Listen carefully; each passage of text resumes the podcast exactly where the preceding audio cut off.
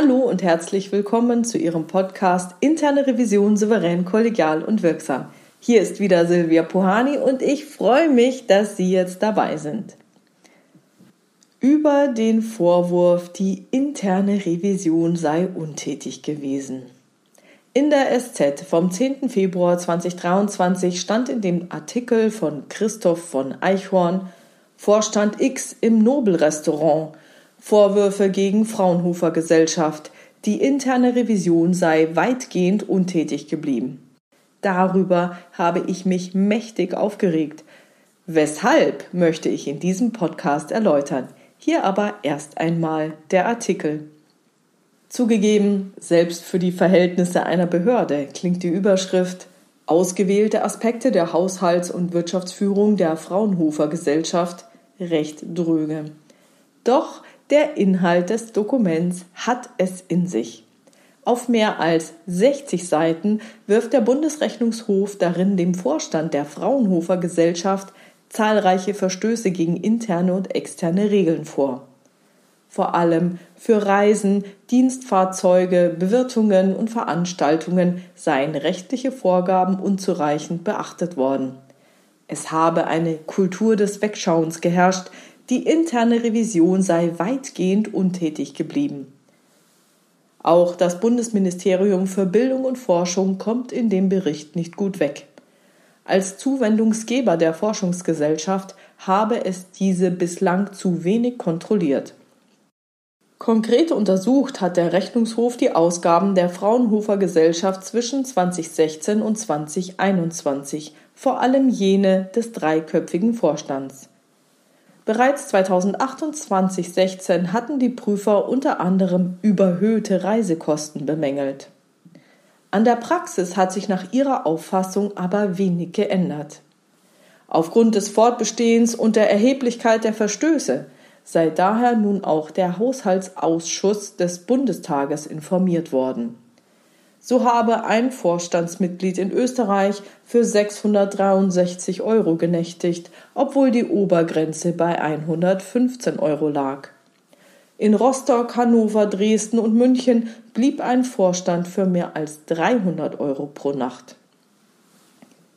Diese Person, im Bericht Vorstand X genannt, habe bei jeder einzelnen Reise im Jahr 2019 die ortsübliche Obergrenze überschritten und dies hauptsächlich mit dem persönlichen Wunsch begründet. Insgesamt seien aufgrund der großzügigen Reisen allein 2019 Zusatzkosten von mehr als 17.000 Euro entstanden. Daneben kritisieren die Prüfer teure Geschenke, die an Mitarbeiter und Dritte gegangen seien wie versilberte Stollenmesser, Porzellan oder Cognac zu Beträgen von 200 Euro und mehr. Um noch deutlich größere Summen geht es bei den Bewirtungen. Der Bundesrechnungshof untersuchte hier aufgrund der Vielzahl der Fälle nur Bewirtungen im Vorstandsbereich mit Teilnahme des Vorstandsmitglieds X, die bei über 60 Euro pro Person lagen. Allein diese machten in sechs Jahren 312.676 Euro aus. Häufig hätten sich die Speisen und Getränke im oberen bis obersten Preissegment teurer Restaurants bewegt, schreiben die Prüfer. Ferner wurde ein verhältnismäßig hoher Kostenanteil für alkoholische Getränke aufgewendet. Besonders heikel drei Bewirtungen von X aus der höchsten Preiskategorie fanden mit einem ehemaligen Leitungsmitglied des Bundesministeriums für Bildung und Forschung statt, zu diesem Zeitpunkt zuständig für die Vergabe von Zuwendungen an die Forschungsgesellschaft. Die Fraunhofer Gesellschaft mit Hauptsitz in München zählt zu den größten außeruniversitären Forschungseinrichtungen Deutschlands. Sie finanziert sich zu circa zwei Dritteln aus Erträgen aus der Auftragsforschung für die Wirtschaft und aus öffentlich finanzierten Forschungsprojekten. Ein Drittel der Gelder stammen aus institutionellen Fördermitteln, wovon der Bund 90 Prozent übernimmt. 2023 sieht der Bundeshaushalt 850 Millionen Euro für die institutionelle Förderung der Fraunhofer Gesellschaft vor. Empfänger dieser Förderung dürfen laut Rechnungshof jedoch Beschäftigte nicht besser stellen als vergleichbare Beschäftigte des Bundes. Dies gelte uneingeschränkt auch für die Mitglieder des Vorstands der Fraunhofer Gesellschaft. Eben dies hatte die Fraunhofer Gesellschaft nach Darstellung des Bundesrechnungshofes bestritten. Das Besserstellungsverbot entfalte keine unmittelbare Wirkung im Verhältnis der Fraunhofer Gesellschaft zu ihren Vorständen, argumentierte die Forschungseinrichtung in einer Stellungnahme. Zudem sei das Prüfungsmandat des Bundesrechnungshofes in diesem Punkt begrenzt. Gegenüber der SZ stellt die Fraunhofer Gesellschaft den Sachverhalt nun anders dar. Fraunhofer akzeptiert selbstverständlich das vom Bundesrechnungshof in den Mittelpunkt gerückte Besserstellungsverbot. Dies sei auch dem Rechnungshof kommuniziert worden. Okay, also, weshalb rege ich mich jetzt auf? Wir haben also folgende Konstellation. Der Bundesrechnungshof stellt 2008, 2016 und 2022 also in schöner Regelmäßigkeit alle sechs Jahre fest, dass die Vorstände der Fraunhofer Gesellschaft zu hohe Kosten abrechnen. Nach der dritten Prüfung habe man festgestellt, dass sich an der Praxis nach ihrer Auffassung aber wenig geändert habe. Aufgrund des Fortbestehens und der Erheblichkeit der Verstöße sei daher nun auch der Haushaltsausschuss des Bundestages informiert worden. Wahnsinn. Mir ist zwar nicht bekannt, welche Schritte der Haushaltsausschuss des Bundestages gegen so einen ausgabefreudigen Vorstand unternehmen kann, ich kann mir aber vorstellen, dass er die Gelder insgesamt kürzt. Doch mal ehrlich, wie soll das eine Wirkung entfalten? Glaubt der Autor wirklich, der Haushaltsausschuss des Bundestages könne einen ausgabefreudigen Vorstand einfangen? Anscheinend schon. Auf dem CIA-Treffen des Österreichischen Instituts für interne Revision traf ich einen Revisor von einem Rechnungshof in Österreich. Den fragte ich, welche Wirksamkeit denn ein Rechnungshof habe. Nach dem Artikel dachte ich, ein Bundesrechnungshof sei ein zahnloser Tiger.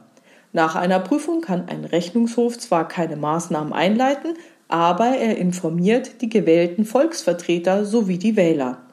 Die Idee dahinter sei, dass ein Rechnungshof der Allgemeinheit Informationen bereitstelle. Hätte ein Rechnungshof die Möglichkeit, Maßnahmen durchzusetzen, wäre seine Macht zu groß. Es bestünde die Gefahr einer Diktatur der Rechnungshöfe. Also ich vermute mal, dass der Vorstand bereits vor der Prüfung in 2022 im Visier der Prüfer des Rechnungshofes war. Schließlich haben sie sich auf seine Ausgaben eingeschossen. Doch muss man wirklich nur alle sechs Jahre zur Prüfung antreten? Da der Prüfungsbericht veröffentlicht wurde, haben die Volksvertreter keine ausreichenden Maßnahmen ergriffen. Haben sie überhaupt welche vereinbart?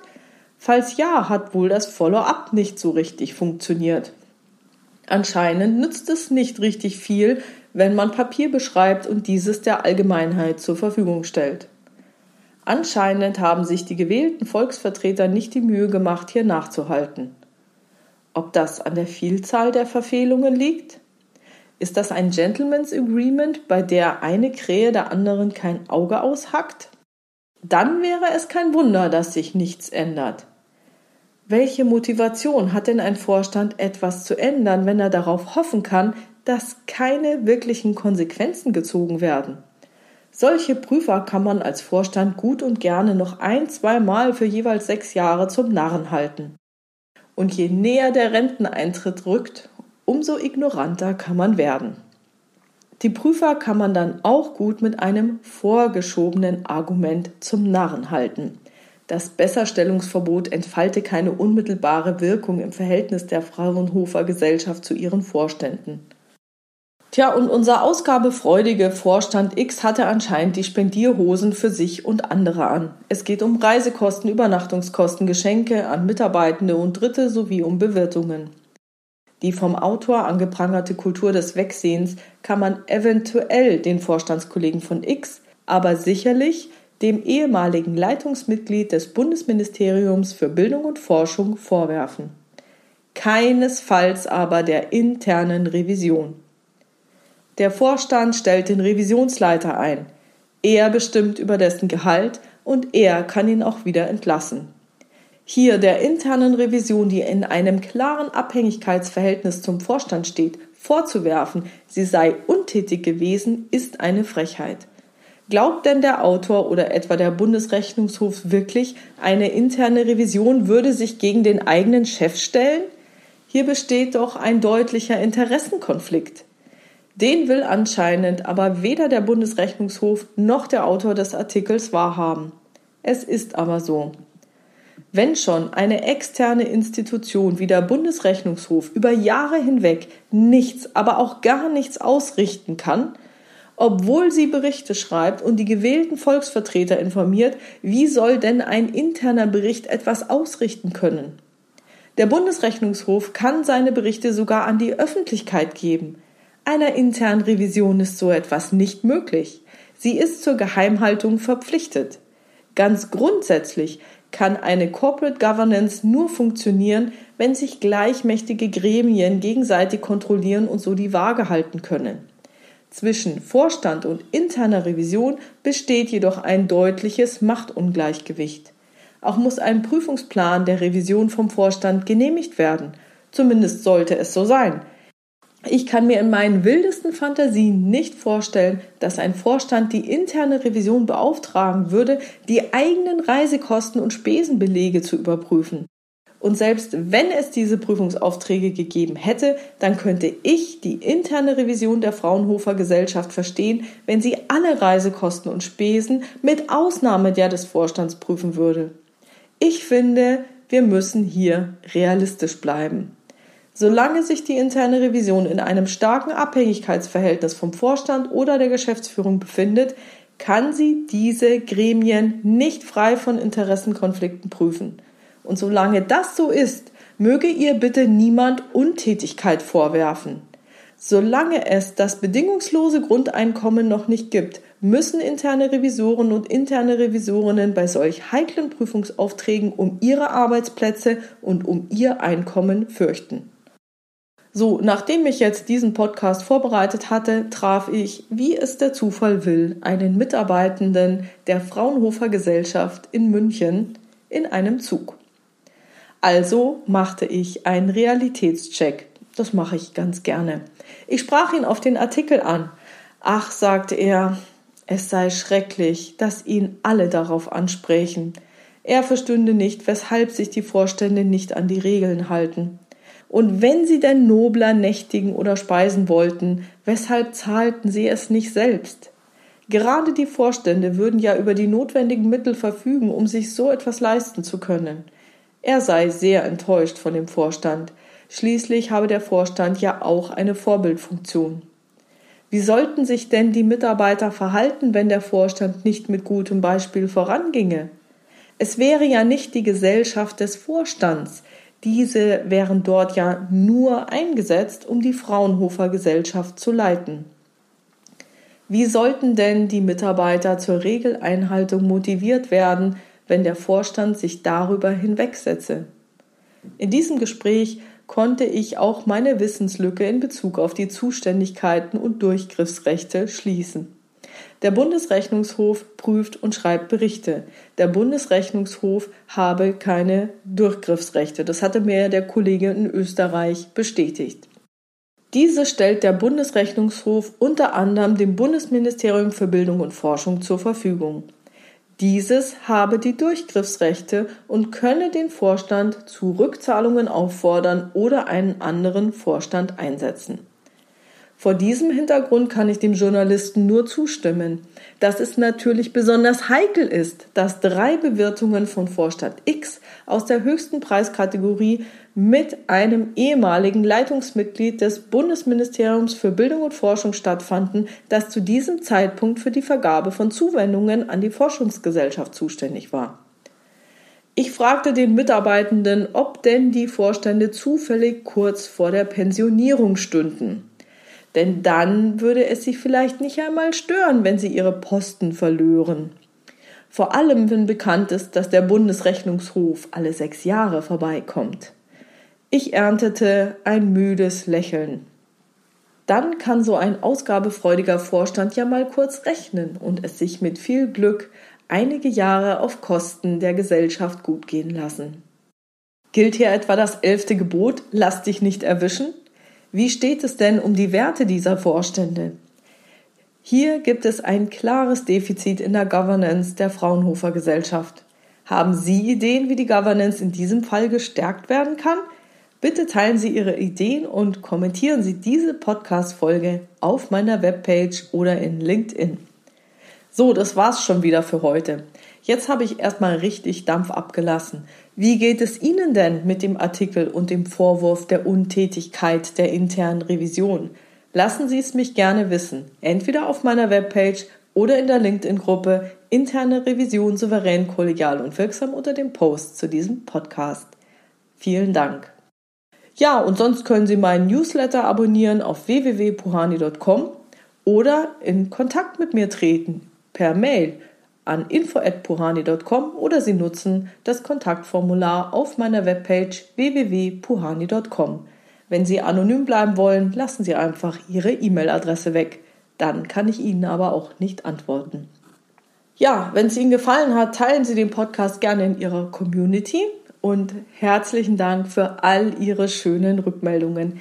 Ich freue mich immer wie Bolle. Also bleiben Sie dran und hören Sie wieder rein in Ihren Podcast Interne Revision souverän, kollegial und wirksam. Mein Name ist Silvia Puhani und ich wünsche Ihnen erfolgreiche Prüfungsprozesse.